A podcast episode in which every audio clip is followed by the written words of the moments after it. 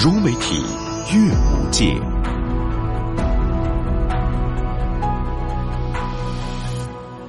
让诗歌进入影像，让阅读拥抱光影。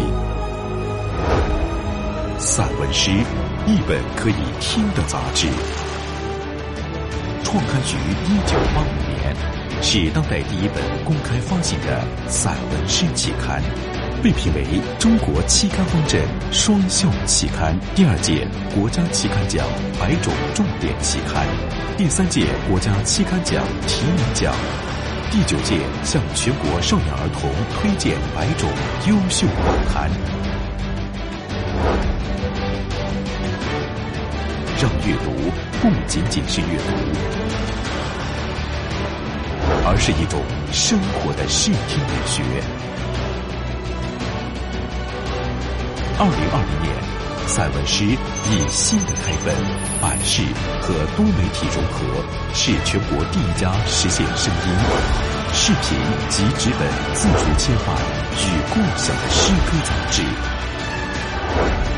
在过去，散文诗是诗歌文本及理论建设的引领者和探索者，是新时期散文诗发展进程的推动者。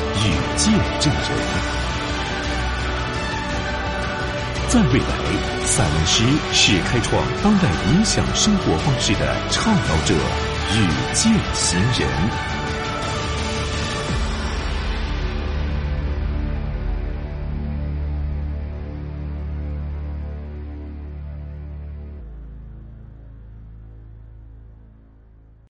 净土。虚言法则，眺望，落日以什么方式呈现？那要看天气的阴晴。晴天，夕阳无限美好；阴天，天地合而为一。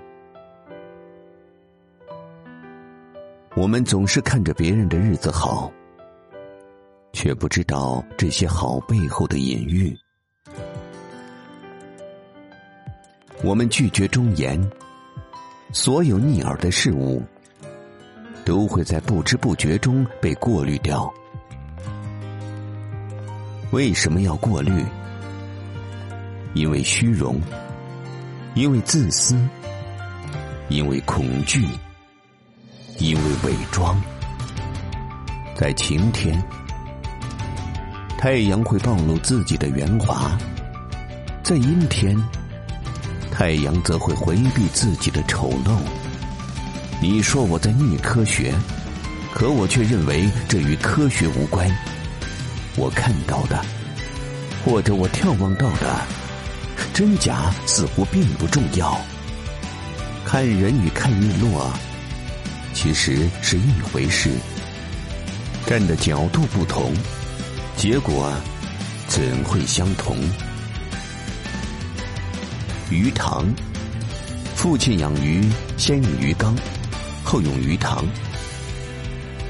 父亲说：“鱼缸有小境界，鱼塘有大视野。按照鱼的生长习惯而言，范围越大。”越有利于生存，而按照人的习惯，舞台越大，越有利于发展。父亲用最通俗的方式告诉我：养鱼跟做人一样，有大视野，才有大境界。不过，吃鱼还是要抓鱼缸里的那条，因为好抓，不费力。又是一个慵懒的艺术家。雨水，雨分南北方，南方有雨，大而透彻；北方有雨，小而迷茫。这大概和天气与纬度有关吧。我不懂气象学，也不懂下雨的学问。大雨浇灌出富足，小雨淋漓出粗犷。于是，我决定把从南方收集的雨水灌溉到北方，把北方收集的雨水淋漓到南方。交换后，才发现并没有变了一种天。尝试着一种交换，却发现没有任何用处。天生的事物，我们怎么好改变呢？就像南方的柔弱与北方的彪悍一样，无论走到哪里，都不会有太大变化。废话，人每天都会说很多废话，不，大部分都是废话，讨论着刚破获的案件的曲折迅速。闲扯着东家长西家短的琐事，风吹起来，乌云遮日，暴雨将至，该来的终会到来。那些注定的事情，似乎也从来没想过会有多大变化。要是在阴雨天，太阳忽然出来，我一定会狂喜的朝阳光走去，而不问终点在何方。有些无用的事情还得要做，有些有用的事情还是别做。佛像，世间本无佛像，信徒以某人的形象立传，背后的秘密无从知晓。我站在佛像前，注目而视。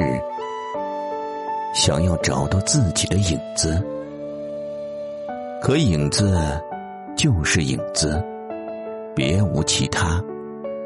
刻在袈裟上的梵文，是故弄玄虚，还是早已知解其中真谛？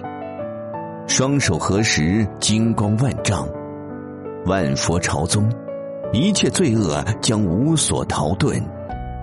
凡尘该如何了却？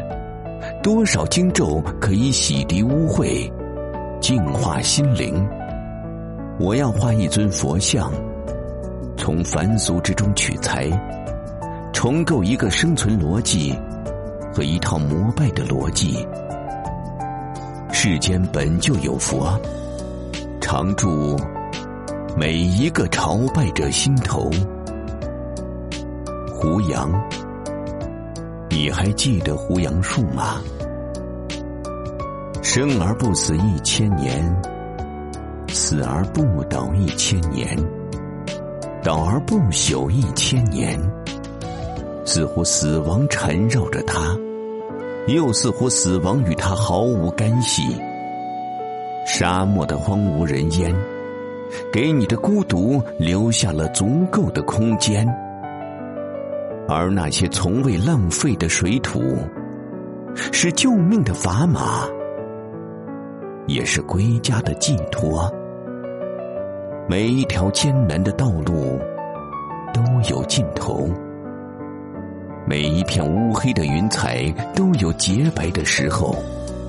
太阳直射，大地屏住呼吸，执拗的胡杨树依旧骄傲的呼吸着。凭一己之力，诠释何为生命。西北高原没有什么可消失的，除了风和沙尘。那些没有生命的事物，本就不值得拥有。